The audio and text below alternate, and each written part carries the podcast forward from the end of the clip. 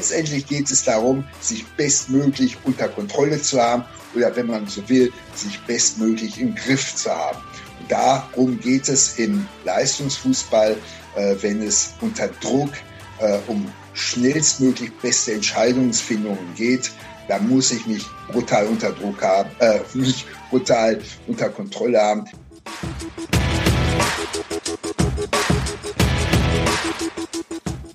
Herzlich willkommen im Pro Mind Athlete Podcast.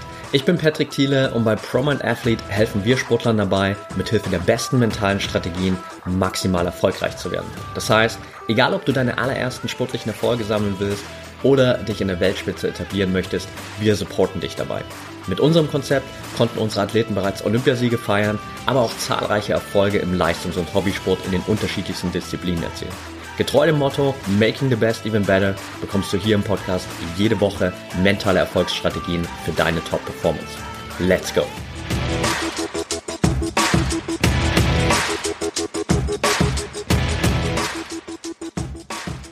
Welcome back hier im ProMind Athlete Podcast. Heute mit Matthias Nowak. Schön, dass du dabei bist, Matthias. Ich freue mich auch. Danke, Patrick. Ja, lass uns gleich direkt reinstarten, bevor wir uns so ein bisschen natürlich mit dem auch beschäftigen, was äh, deine Expertise ist und was uns beide auch so ein bisschen zusammengebracht hat. Will ich kurz mit dir einsteigen in so meine Standardfragen, die ich am Anfang allen Podcast-Gästen hier stelle. Das heißt, das sind ganz einfache, knappe Fragen, mit denen wir reinstarten. Und im besten Fall kannst du jede Frage direkt nur mit einem Wort oder einem kurzen Satz für dich beantworten. Bist du ready? I'm ready, jawohl. Okay, dann let's go. Deine Lieblingssportart? Fußball. Dein bisher größter Erfolg als Trainer? Deutscher Meister mit den Frauen des FC Bayern, beziehungsweise auch der Pokalsieg war sehr schön. Okay. Dein nächstes großes Ziel als Trainer? Ganz tolle Fußballer mithelfen zu entwickeln. Okay. Welchen Job hättest du gemacht, wenn du nicht Kognitionstrainer geworden wärst? Jetzt könnte ich sagen, oder jetzt werde ich sagen, tatsächlich Hirnforscher. Okay, spannend. Eine Sache, für die du gerade besonders dankbar bist. Dass ich gesund bin. Okay. Und last but not least, auf einer Skala von 1 bis 10, wie wichtig ist der Kopf für deinen Erfolg? Zehn. Okay.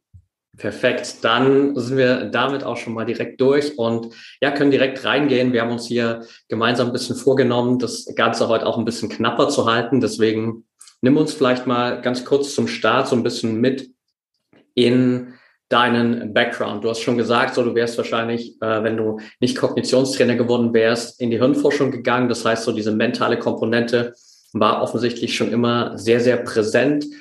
Wie bist du dazu gekommen, Matthias? Nein, nein, also präsent ist es tatsächlich äh, nicht gewesen. Ich wollte einfach nur ein äh, sehr guter Schifftrainer werden. Mhm. Dann hat das aber äh, aufgrund der langen Wartezeiten der A-Lizenz äh, äh, ja sich nicht realisieren lassen.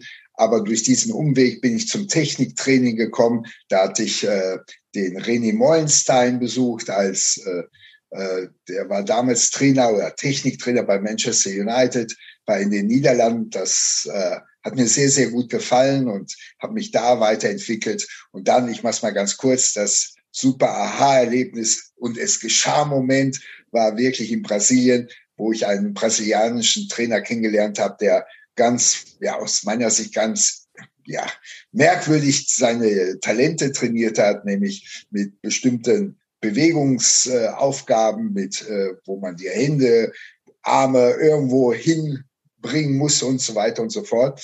Und dieser Mann, übrigens sehr interessant, der weder lesen noch schreiben konnte, hat mir damals gesagt, du, ich hatte ihn dann gefragt, ja, warum so viel Zirkus in Anführungszeichen? Ähm, und er sagte, du, Matthias, die nächste Fußballgeneration, die braucht einen schnellen, kühlen Kopf.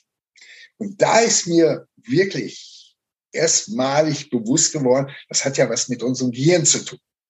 Mhm. Und da bin ich dann sozusagen abgegangen ins Zäpfchen. Spannend. Brasilien wäre tatsächlich so, glaube ich, das letzte Land gewesen, auf das ich getippt hätte, so was den Ursprung auch der Ideen angeht. Auf der anderen Seite sind die natürlich so, was den Straßenfußball angeht und sie die, die kreativen Kicker auch äh, ganz, ganz vorn immer. Übrigens, genau aus diesem Grunde, nur aus diesem Grunde, da kann man auch sehen, wie man, äh, ich sag mal, relativ naiv an die Sache, also ich zumindest naiv an die Sache angegangen bin. Ich wollte ja etwas über kreative Elemente des Fußballspiels kennenlernen. Deswegen habe ich mir natürlich auch Brasilien ausgesucht, das Land der kreativen äh, Fußballspieler.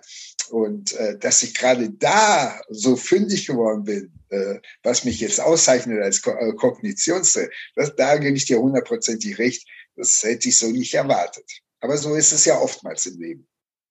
Das stimmt. Meistens äh, finden wir die Antworten immer da, wo wir sie nicht gesucht hätten, direkt spontan. Aber umso schöner natürlich, dass du sie in Brasilien gefunden hast. Vielleicht ganz kurz so auch für die Zuhörer, die jetzt das erste Mal vielleicht damit in Kontakt kommen. Ganz kurz und knapp, wie würdest du Kognitionstraining beschreiben? Ja, das ist ja immer so eine Sache, wenn man äh, das Wort oder überhaupt die Begrifflichkeit zum ersten Mal hört, dann ist es immer schwer mit Definition. Ähm, ich sage immer, äh, Kognition oder unter Kognition versteht man die Aufnahme, die Verarbeitung, Speicherung und Weiterleitung von Informationen während eines Fußballspiels. So muss man das ganz einfach sehen. Und dann gibt es noch ein, ein Wort oder ein, eine Begrifflichkeit, die sehr, sehr wichtig ist das sind die sogenannten exekutiven Funktionen. Die bezeichnen sozusagen geistige Fähigkeiten, die unser Denken und Handeln steuern. Ich mache es jetzt mal ganz kurz. Letztendlich geht es darum, sich bestmöglich unter Kontrolle zu haben oder wenn man so will, sich bestmöglich im Griff zu haben. Und darum geht es im Leistungsfußball, äh, wenn es unter Druck äh, um schnellstmöglich beste Entscheidungsfindungen geht da muss ich mich brutal unter Druck haben, äh, mich brutal unter Kontrolle haben. Wir sagen dazu immer so ein spezielles Wort, äh, Interactive Control of Body and Mind. Okay, super spannend. Ja, wir haben uns ja vorher schon mal so ein bisschen ausgetauscht, ähm, auch über unsere beiden Fachbereiche so. Und auch wenn äh, das natürlich ein Vergleich ist, der irgendwie ganz oft immer mal bedient wird, hast du auch an einer Stelle mal so diesen, diese Analogie des Computers quasi erwähnt, sprich, dass mein Bereich im Mentaltraining mehr die Software ist und du optimierst die Hardware sozusagen, dass ähm, beides auch perfekt zusammen funktioniert und ich Informationen noch schneller abrufen kann, dass ich eben das, was ich vielleicht auf mentaler Ebene gelernt habe, auch dann wirklich schnellstmöglich im Spiel letztendlich abrufen kann, oder? Ja, absolut. Äh, äh, Mentaltrainer, ja, ihr Mentaltrainer seid unglaublich wichtig. Das muss man ganz ehrlich sagen. Und die Synergien zwischen Mentaltrainer und Kognitionstrainer sind immens. Aber das ist so im Fußball noch, glaube ich, nicht so ganz angekommen. Beides wirkt synergetisch. Ja, beides macht den Unterschied. Ja. Würdest du sagen, dass eigentlich so im heutigen ja, Profifußball vor allem, wenn wir uns so die oberen Ligen anschauen, eigentlich keiner mehr auf auch dieses Kognitionstraining verzichten kann? Ja, jetzt muss man brutal differenzieren. Die einen reden darüber, die anderen handeln bereits. Mhm. Äh, die handeln, äh, das ist noch immer, denke ich mal, und befürchte es auch die Minderheit. Aber ich glaube, das ist jetzt nur noch eine Frage der Zeit. Ja, wir haben jetzt schon verschiedene ich sag mal, Modelle, die diskutiert werden. Ähm, man muss ganz ehrlich sagen, dass auch äh, viele Studien, wenn man es mal wirklich auf den Punkt bringen möchte, sich teilweise widersprechen. Also äh, da ist noch sicherlich Forschungsbedarf da. Aber auf der anderen Seite, das, was ich gerade gesagt habe, die sogenannten exekutive Funktionen, die also diese schnelle diese schnelle Entscheidungsfindung möglich machen im Fußball, die sind relativ gut erforscht. Und da kann man schon mal ähm, äh, auch darauf vertrauen, dass es viele Trainer mittlerweile gibt im kognitiven Bereich, die das durchaus sehr gut trainieren können. Okay. Jetzt haben wir ganz viel über den Fußball gesprochen und das ist ja auch deine äh, ganz große Expertise, wo du ja auch schon, wie wir anfangs gehört haben, so die größten Erfolge gefeiert hast und dich auch so spezialisiert hast.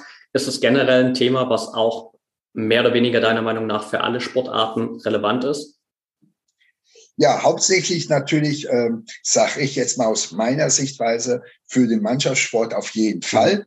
Äh, ich habe auch äh, Golfspieler, ich habe auch Tennisspieler schon trainiert.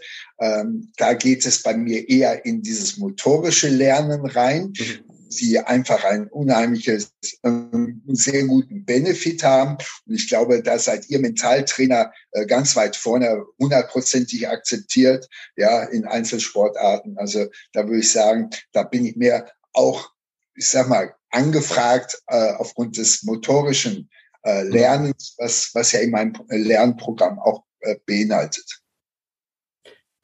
Sehr cool. Jetzt wollen wir natürlich hier und können wir auch gar nicht an der Stelle so einen kompletten Deep Dive machen und äh, irgendwie eine komplette Handlungsanleitung den Zuhörern hier mitgeben. Dafür haben wir aber auch gemeinsam noch ein anderes Format geschaffen. Äh, kommen wir gleich noch ein bisschen dazu. Vielleicht, um mal so einen kleinen Exkurs zu machen für diejenigen, die wirklich so vielleicht das erste Mal auch gerade Kognitionstraining hören. Wie genau kann ich mir das in der Umsetzung letztendlich vorstellen? Wie läuft sowas ab? Ja, einmal vielleicht grundsätzlich, auch das ist immer noch ganz wichtig. Äh, man, man möchte, also ich spüre das immer wieder bei den Vereinen, wo ich dann auch mal äh, die Fortbildungen halten darf im Bereich kognitives Training Fußball. Es braucht immer irgendwie Sofortlösungen oder am bestenfalls einen einfachen Plan. Äh, wir haben Gott sei Dank kein Einheitshirn. Das heißt also auch das kognitive Training ist äh, ähm, am besten aufgehoben im Individualtraining. Mhm. Ja. Und man muss sich das, also bei mir, ich kann ja nur für mich sprechen, äh, äh, bei mir geht es darum, motorisches Lernen äh, mit kognitiven Aufsetzern so zu verbinden, dass letztendlich ja eine Entkopplung stattfindet zwischen Kognition und Motorik. Warum ist das so wichtig? Ich will es mal ganz einfach sagen. Ja, je weniger Energie ich verwende für meine motorischen Ausführungen, umso mehr Energie bleibt es für die, für das Spiel lesen können, für das Spiel interpretieren können und eben halt für die coole Sau, die ich vom Tor sein muss, um die entscheidenden Tore zu schießen. Okay, super spannend. Ich glaube, da auch an der Stelle äh, von meiner Seite eine ja, fette Empfehlung für dein Buch Bewegt dein Gehirn. Äh, du bist gerade dabei, schreibst ein neues Buch, aber das bewirkt der, Bewegt dein Gehirn steht auch bei mir zu Hause äh, in meinem Schrank auf jeden Fall noch. Das habe ich mir auch schon vor längerer Zeit mal zugelegt. Und ich glaube, jeder, der da mal so den Anfang machen will, ist da, glaube ich, auch ganz gut aufgehoben, oder? Patrick, ich liebe dich für diese wunderschöne Werbung, aber das Buch heißt nach wie vor Bewegt dein Hirn. Dann bewegt dein Hirn und nicht bewegt dein Gehirn. Genau, okay. wir, müssen mal, wir müssen da mal ein Spiel machen. Nee, das Spiel heben wir uns auf für Berlin. Ich habe daraus auch ein Spiel abgeleitet. Äh, das kommt sehr gut an. Das spielen wir dann, dann wird es dir ewig im Gedächtnis äh, bleiben. Nee, ähm, ja, ich sage immer, äh, dieses Bewegt dein Hirnbuch ist jetzt noch einmal, leider Gottes, ich will es wirklich so sagen, ich freue mich da wirklich nicht drauf äh, oder darauf, äh, nochmal sozusagen in die Verkaufszahlen nach oben gegangen. Und letztendlich kann man sagen, hat es wahrscheinlich auch sehr stark mit der Pandemie zu tun, dass wir viele Eltern oder wir alle insgesamt spüren, dass wir kognitiv eben halt, ähm, ja, ich sag mal so ein bisschen äh, den Halt verloren haben. Äh, wir, wir, wir sind unausgeglichener und gerade bei den Kindern, da müssen wir jetzt nicht den, den, den äh, traurigen Blick machen. Der ist einfach da. Die Kinder verlieren in diese oder haben jetzt in den letzten zwei Jahren sicherlich kognitiv einiges aufzuholen. Und das geht unter anderem natürlich auch mit solchen Inhalten, Übungsinhalten wie bei Bewegt dein Hirn. Okay, alright. Jetzt hast du gerade schon gesagt, wir können ein kleines Spiel dann in Berlin dazu machen. Das ist eigentlich auch schon die perfekte Überleitung auch zu dem, was uns ja so zusammengebracht hat, dass wir einfach gemerkt ja. haben, wir ergänzen uns da unglaublich gut und auch entschlossen haben, im September in Berlin einen gemeinsamen Workshop zu machen, um einfach genau diese zwei Ebenen des mentalen und kognitiven Trainings abzudecken. Du hast es vorhin so schön formuliert als mentale und kognitive Stabilität in wilden Zeiten. Ich finde, das trifft es extrem gut. Warum ist es in deinen Augen so wertvoll? Ja, äh, vor kurzem sagte mir noch ein bekannter Hirnforscher, wir haben in der Corona-Zeit ein Stück weit unsere Lebendigkeit verloren. Hm. Das, das kann ich einfach, das stelle ich auch überall fest.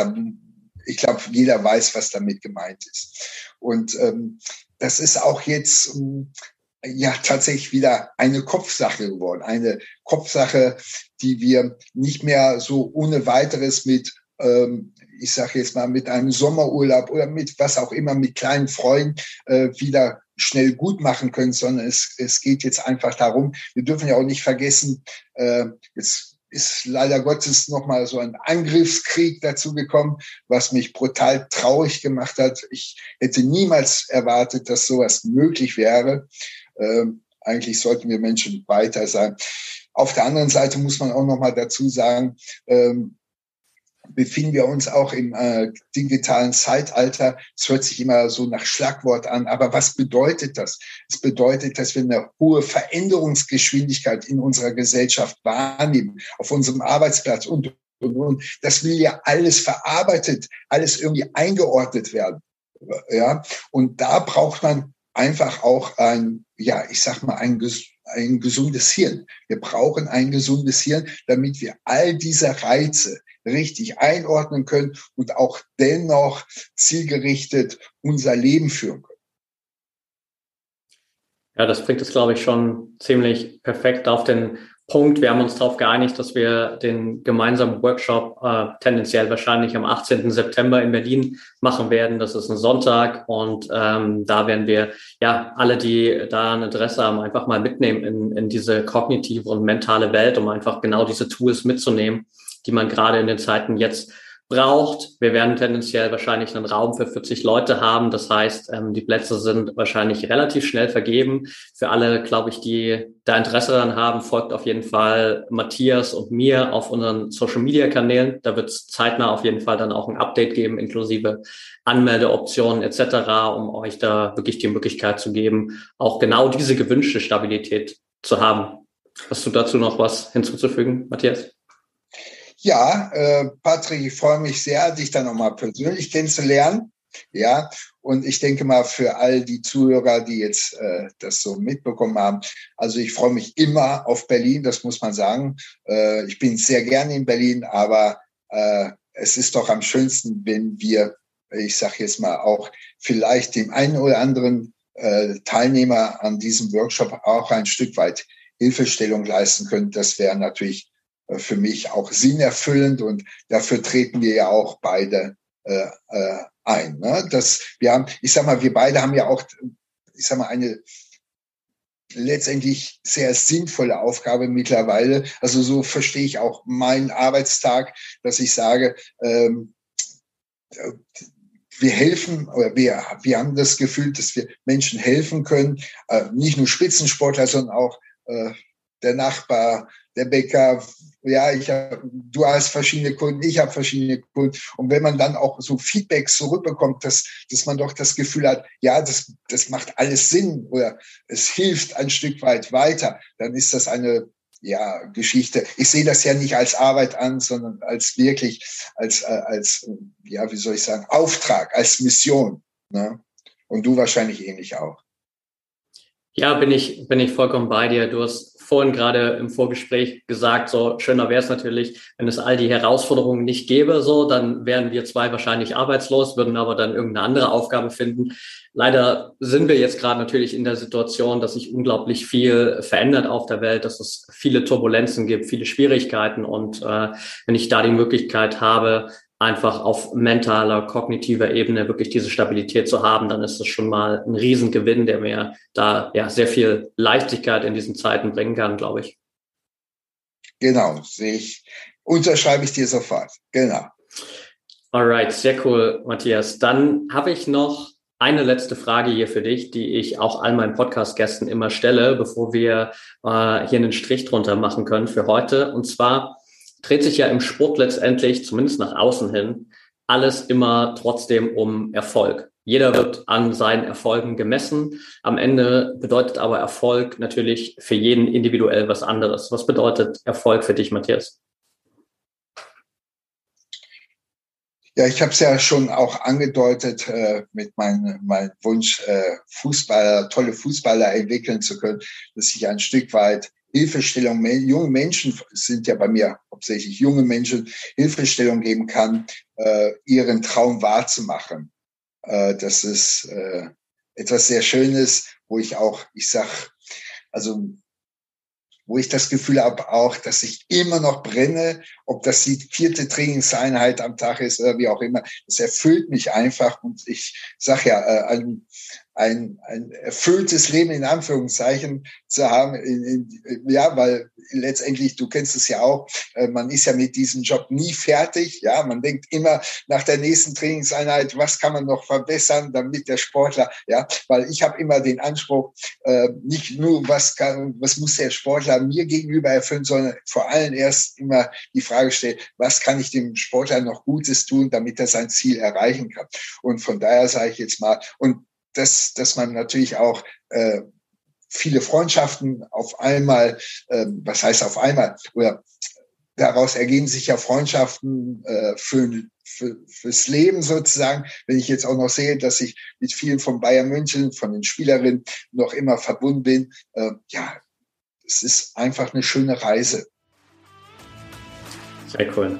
Danke dir fürs Teilen und danke dir, dass du dabei warst. Ich freue mich mega auf September auf den Workshop in Berlin, ähm, dass wir uns dann auch mal live vor Ort kennenlernen.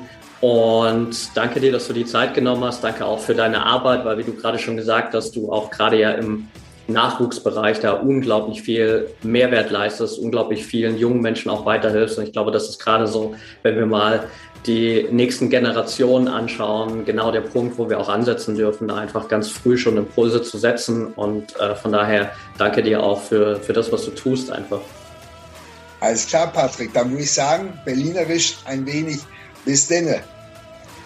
Yes, mach's gut. Mach's gut.